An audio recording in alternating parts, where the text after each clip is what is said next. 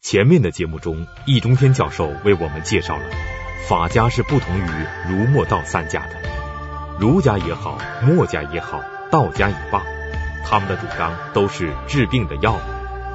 孔子的药方叫仁爱，墨子的药方叫兼爱，老子和庄子的药方叫无为，其实就是不吃药静养。法家的主张却是杀人的刀，最高的统治者只要紧紧握住手中的这把杀人的刀，就可以治国了。那么，法家的刀是不是我们现在理解的以法治国呢？法家的这把刀究竟具有怎样的含义？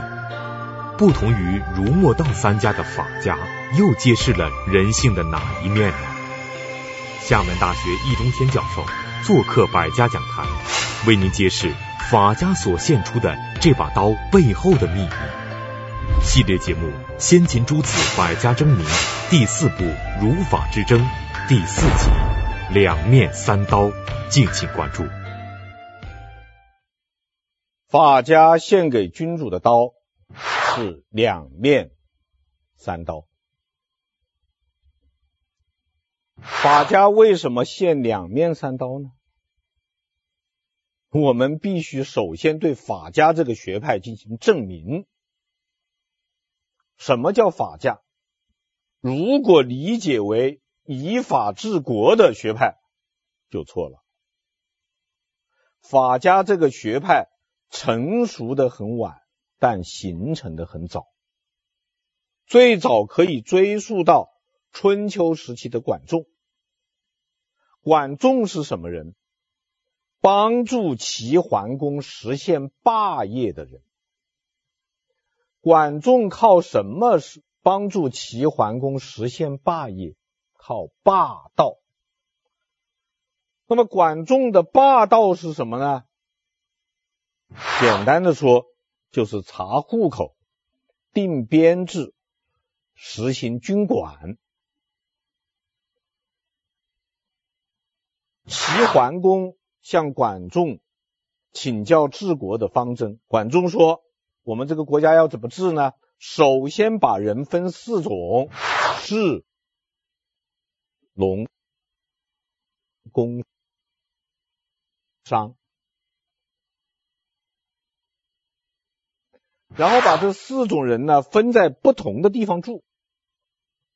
士住在最好的地方，农住在农村。”工就工人住在这个王宫旁边，因为他做这个公益嘛。商人呢就方安排在这个街上住，住上住下以后不能动了啊，不准他们迁户口，不准他们流动，要保证士人的子女永远是士人。农人的子女永远是农人，工人的子女永远是工人，商人的子女永远是商人。安定下来以后呢，在全国建立十五个士人之乡，就是士的这个地方，十五个，十五个怎么编呢？这么编：五家一轨，啊，五家编成一轨，设一个轨长，轨道的轨，十轨一里。设一个里长，四里一连，是一个连长，十连一乡，是一个乡长。然后呢，每家每户抽一个人当兵，五家一鬼，对不对？几个兵？五个，鬼长手下五个兵。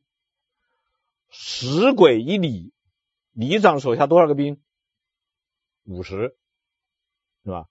四里一连，连长手下多少？四五二百，是吧？连长手下二百个兵。十连一乡，乡长手下多少个兵？两千。然后把五个乡编成一个军，多少人？一万，对不对？当时的编制就是一个军一万人嘛。全国十五个乡，几个军？三个，三军。中军由国君率领，左军右军由大夫率领，你就可以称霸了。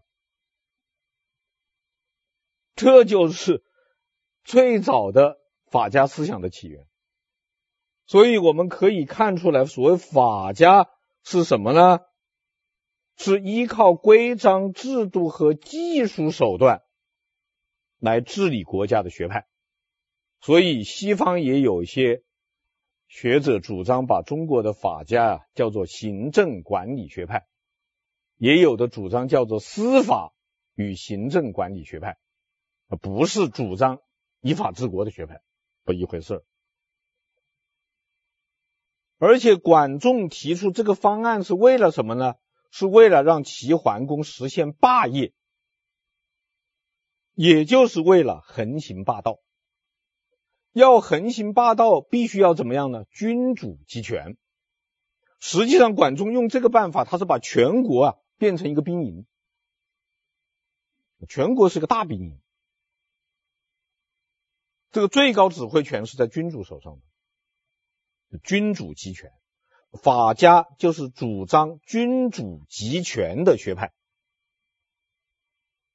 所以我有个说法，我说儒家其实应该叫德家，因为儒家主张以德治国嘛。法家呢其实是主张以权治国，法家应该叫权家。通过易中天教授的分析可以看出，法家所推行的法，并不是现代意义上的以法治国。而是为了帮助君主集权，实现霸道。正因为法家所推行的法能够被君主认同，所以在春秋战国时期，儒墨两家只是在思想学术界很有名气，而法家却在当时的政治影响上独步天下。作为法家先驱的管仲，通过推行君主集权，最终帮助齐桓公成为春秋时期第一位霸主。战国中期。李悝、商鞅、申不害等一干法家人物，也都是位极人臣，帮助各自的君主实现他们富国强兵的夙愿。到了战国末期，法家的集大成者韩非，最终把法家的君主集权理论进一步完善。易中天教授认为，法家所推行的君主集权的核心，其实就是两面三刀。那么，法家所推行的两面三刀，究竟包含着怎样的玄机呢？君主集权、横行霸道的结果，就是两面三刀。什么叫两面呢？两面这个东西在韩非那里叫二柄，柄就是刀柄啊，剑柄的那个柄，就权柄。二柄是什么呢？韩非说：“二柄者，行德也。杀戮之谓刑，庆赏之谓德。二柄是什么呢？一个叫行，一个叫德。德呢，不是道德，是给好处。所以实际上，它的二柄就是什么呢？赏、罚、奖、惩，两手。”赏是给你好处，利诱；罚是给你坏处，威胁。所以韩非的二柄就是威胁、利诱，就两手，软的一手，硬的一手，大棒、胡萝卜，甜头、苦头都有，所以我称之为两面，刚好正反两面，这就是它的两面。那么它的三刀呢？第一把刀叫做势，势力的势，形式的势。势就是权势，君主一定要有权势，要有最高权力，地位也要最高，这个就叫做势。这个主张最早是一个叫圣道的人提出来的。圣道提出这个东西呢，是要用他们的法治来反对墨家的人治，但儒家也讲一点人治啊，主张贤人政治，要讲的领导人呢，他一定要有这个高尚的品德和非凡的能力，啊，这是儒墨两家都是这么这么这么主张的。法家说不用，法家说领导人最重要的是要有权势，要有地位，有权力。正道说，飞龙和腾蛇，它为什么能在天上飞啊？因为它能腾云驾雾啊。这个云雾就是他的权势。一旦云开雾散，飞龙和腾蛇掉到地上来，和蚂蚁、蚯蚓又有什么区别？没有区别。这是也是法家的一个代表人物之一啊，圣道提出来的。那么提出来以后呢，估计有人反对。这个反对的人就说了：“你这个话不对。是的，这个龙如果没有云雾，是飞不到天上的。但是蚂蚁和蚯蚓，即使有云雾，也是飞不到天上去的。你怎么能说领导人个人品质是没有用的呢？”反对派还说：“同样是有权势，尧舜为什么就把天下弄得大治呢？而桀纣又为什么把天下弄得大乱呢？”还是因为他们个人的品质有差距吗？他们的权势还不都是一样的吗？对此，韩非怎么说呢？韩非说：“是的，即便有云雾，蚂蚁和蚯蚓呢，也飞不上去。但是，君主是世袭的。”你怎么能保证世袭的君主都是龙凤呢？你怎么能保证那个世袭的君主他就不是蚂蚁蚯蚓呢？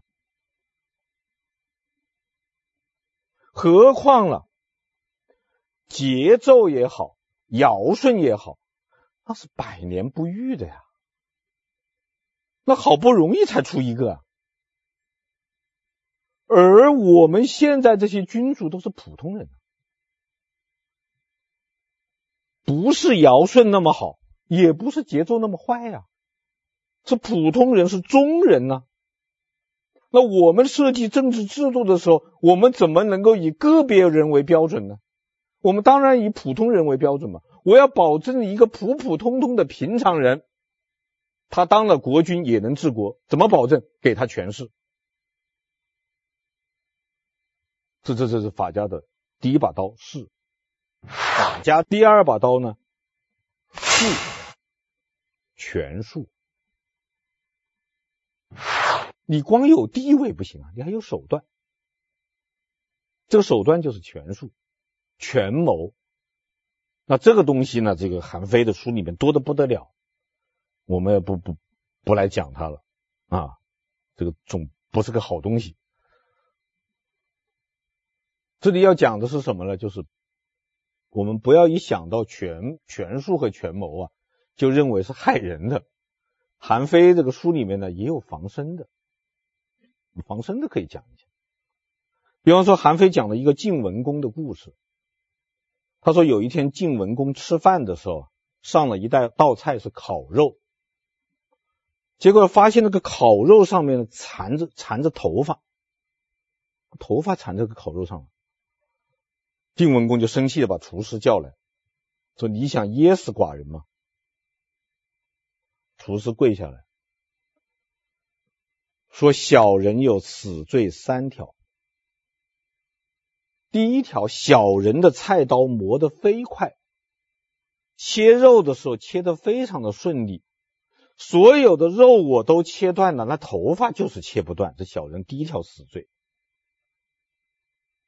第二条，小人烤肉的时候，用这个铁签子把肉穿起来，每一片肉小人都看见的，就是没看见上面的头发。这小人第二条罪。第三条，小人把这个肉放在火上面烤，肉都烤熟了，烤出油来了，那头发居然都没有烧掉。这小人第三条死罪，小人罪该万死。晋文公马上就明白了。这个头发是后缠上去的，是有人陷害他，然后一调查，果然是有人陷害这个厨师，这个也是属于韩非的术。就韩非从这个例子讲讲一个什么道理呢？就是一旦发生了案子啊，一定要考察利害关系，就是一就是一定要知道这个案子发生对谁有利，或者对谁有害，你就可以找到作案的人。你比方说这个事情是对这个厨师不利的。那么一定是厨师的仇人啊！就现在我们破案也是这样嘛，查犯罪动机嘛，啊，这是术啊。第三呢，就是法。什么叫法呢？讲清楚，也不是我们今天讲的法律。或者说不完全等于我们今天讲的法律，它也包括我们今天讲的一部分法律，比方说刑法。在韩非那里呢，是一切明文规定的都叫法，所以它包括法律，也包括法令。韩非对法呢有一个定义，韩非是这么说的：法者。县令着于官府，刑法毕于民心，赏存乎圣法，而罚加乎监令者也。什么叫着呢？着就是形成。什么叫毕呢？毕就是标杆。那么他这个意思就是说，什么是法呢？就是由官方制定的一些条文。这些条文呢是一个标杆，这个标杆干什么呢？放在哪里呢？竖在老百姓的心目当中，竖在那儿干什么呢？让老百姓知道好歹，知道什么事情能做，什么事情不能做，这个东西就叫做法。由此呢，可以推出韩非的法的三大特征。第一个特征，明文规定。不能随口乱说，那否则就不是法治了。那法治它就是一定要有文件的，要有明文规定的，啊，明文规定不随口乱说。第二呢，官方制定不能人民民主。第三条，公开宣布不能藏着掖着，这就是法。所以韩非的法和术是刚好相反的。韩非说法是一定要公开，要家喻户晓，要让人民群众都知道什么事情能做，什么事情不能做，公开讲清楚，这是法治。但是术是千万别让人知道。术是君王悄悄的用来对付别人的手段，不能让人知道。这叫做法莫如显，而术不欲现。法越公开越好，术越隐秘越好。这就是法家的三把刀：士、术、法。士是用来干什么的？建立威望的。术是干什么？用来干什么的？对付官员的。法是用来干什么的？统治人民的。这就叫做势立威，术育臣，法治民。三把刀是三种不同的用处，而归根结底只有两种：赏。罚二柄，赏和罚二柄，加上四术法三个手段，合起来就叫做两面三刀。这就是法家主张的基本内容。我们现在知道法家是怎么回事了啊。早期的法家大致分为三派：慎道重士，申不害重术。商鞅重法，韩非及早期法家之大成，主张士术法三者相结合，从而系统地发展了法家的君主集权理论。法家所推行的赏罚两面和士术法三刀，都是为了更好的帮助君主实行集权。君主通过这两面三刀，编织了一张统治国家的大网，臣民的一切尽在君主掌握之中。那么，法家主张推行两面三刀的人性依据是什么呢？在法家眼里，儒家的仁义道德为什么不能够作为治国的依据呢？原因很简单，法家认为儒家的仁义道德没有用，不管用。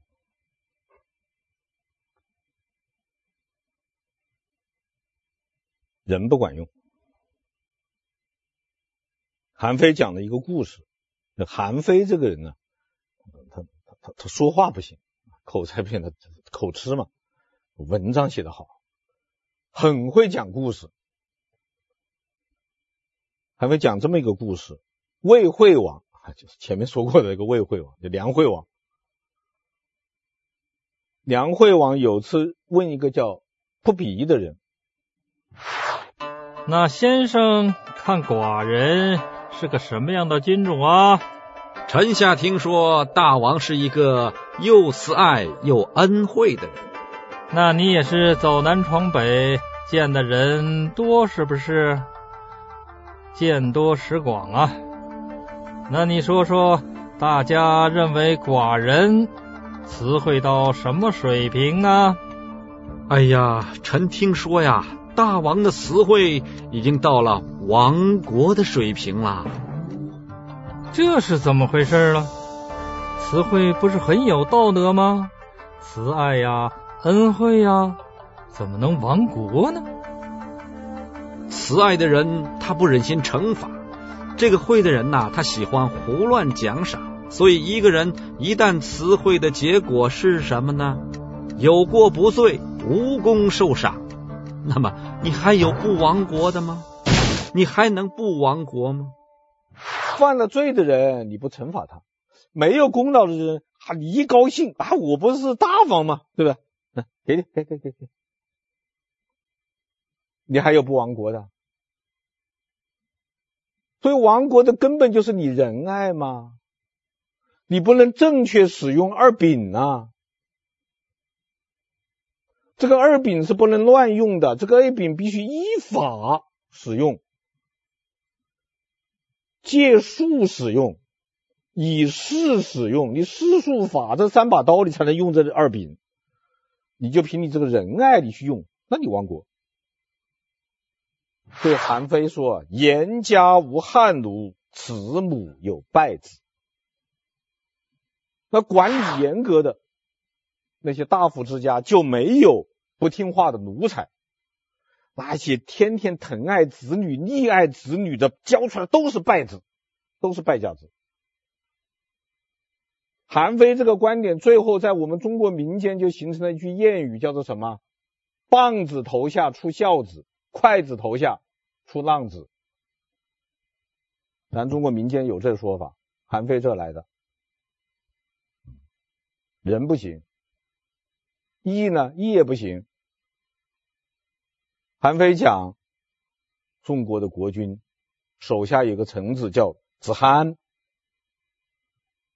这个子罕狡猾狡猾的，他去找这个国君，他说：“国君呐、咱们这个统治人命不就是两手吗？二柄吗？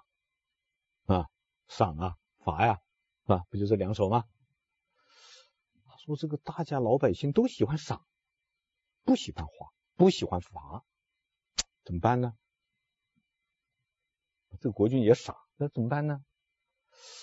他说：“要不这么着吧，这个大家喜欢那个赏呢，这个权利呢，你掌握；那个罚人家的权利呢，得罪人的事我做。”哎宋好像这人够哥们啊，是吧？得罪人的事他拿去了，我专门做好事。啊，行行行，那我专门管赏，你专门管罚，好吗？结果是什么呢？结果是这些官员和老百姓固然盼望赏，他们更怕罚呀。结果这些人都投靠子罕，都成了子罕的死党，都听子罕的话。一年以后，子罕把这个诸侯干掉了。这就是哥们儿义气，管用吗？好吗？儒家的仁义道德要吗？能要吗？他们说不能要。为什么不能要呢？韩非说我们要搞清楚，这个人与人之间的关系到底是什么关系？是儒家讲的仁义吗？不是，是什么呢？利害。是儒家讲的礼让吗？韩非说不是，是什么呢？算计。韩非说，这个地主啊，雇长工给自己干活，那长工一下地啊，到了中午，到了晚上。啊，地主就去送饭，啊，给他们吃好的，喝好的。是地主爱长工吗？不是，他吃饱了有劲儿，多干活。那长工在地里干活，精耕细作，把庄稼都伺弄的好好的，是因为他爱地主吗？不是，他活干好了，他多拿工钱。韩非说。魏国有一对夫妻，每天晚上祷告。这个祷告的时候，妻子就祷告说：“上天呀，保佑我老公平安无事，得一百束布。”什么叫一百束布呢？这个布呢，可能就是布币啊。我们就把它姑且把它翻译为每天赚一百，挣一百块钱啊啊！老天保佑啊老公啊，每天挣一百块钱。听到了，听到了。他刚才一看，老公就奇怪了，：“这个反正是拜神嘛，这个事情，你就不能多要点啊？”老婆说：“够了啊，够用的了，多要多挣的钱，你包二奶。”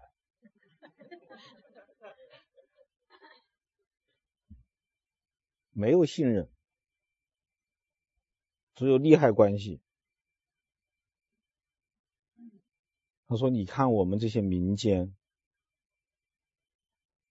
生一个男孩，哎呦欢天喜地；生一个女孩，那垂头丧气。为什么？男孩劳动力，女孩赔钱货。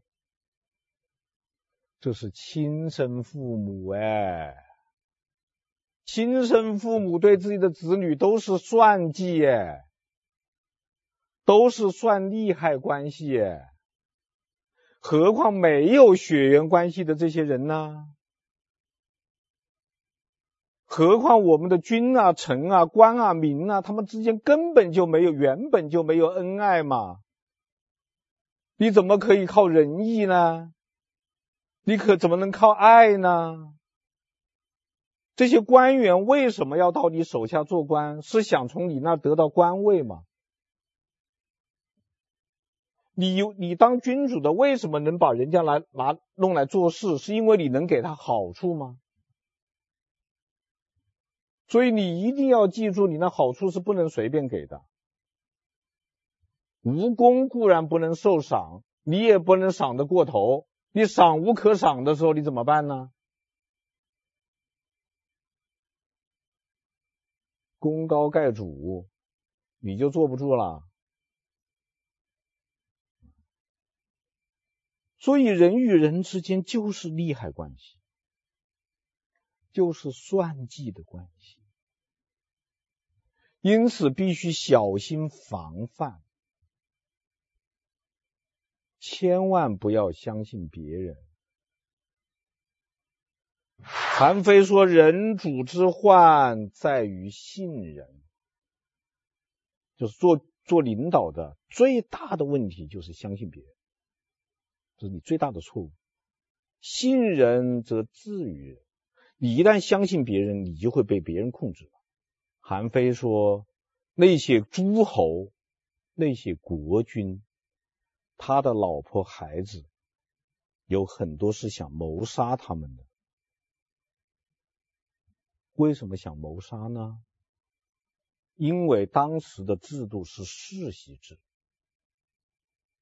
世袭制的这个本来的规矩呢，是立嫡以长，就是什么意思呢？就是正妻生的第一个儿子是当然的接班人啊，这是按规矩是这样的。但是到了战国这个时候，这个规矩的礼坏乐崩嘛，哪有什么规矩啊？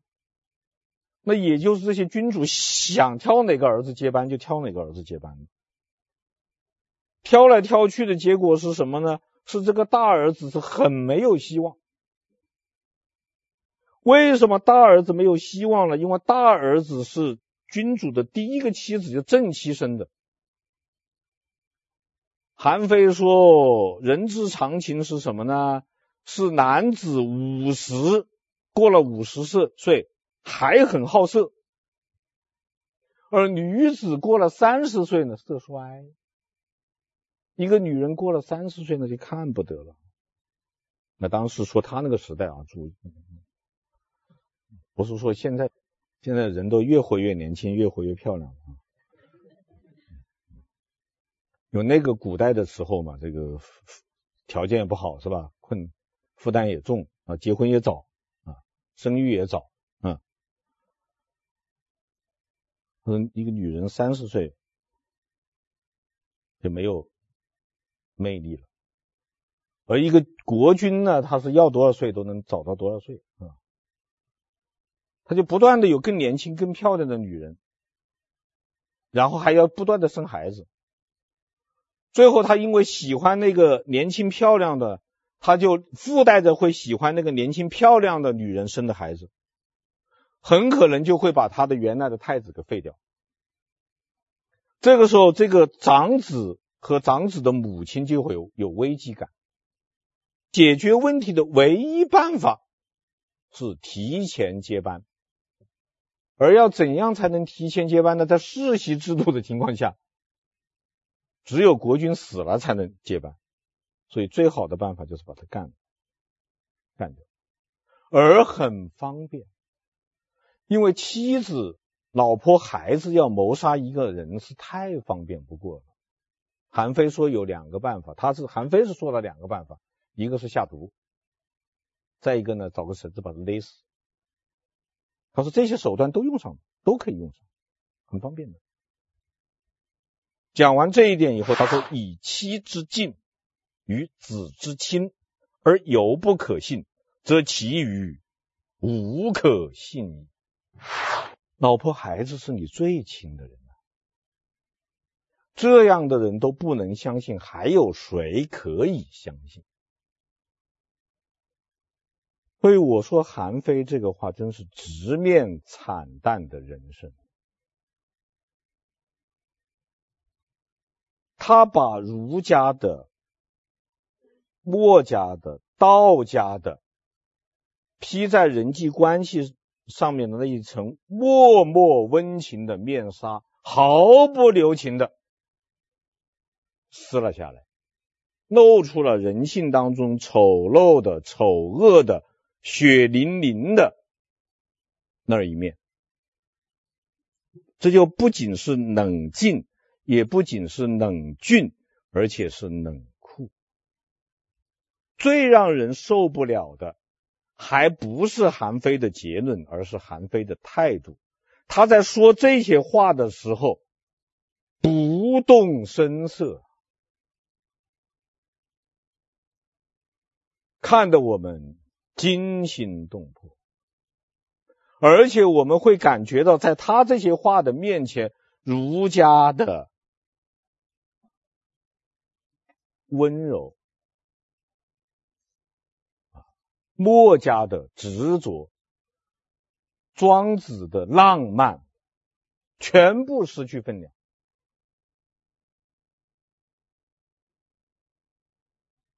韩非这样说对吗？应该说不完全对。因为就在最近我们发生的汶川大地震，已经用铁的事实证明了人与人之间是有爱心的。全国人民都表现出了我们的爱心。我们用自己的爱证明了韩非这个说法是不对的。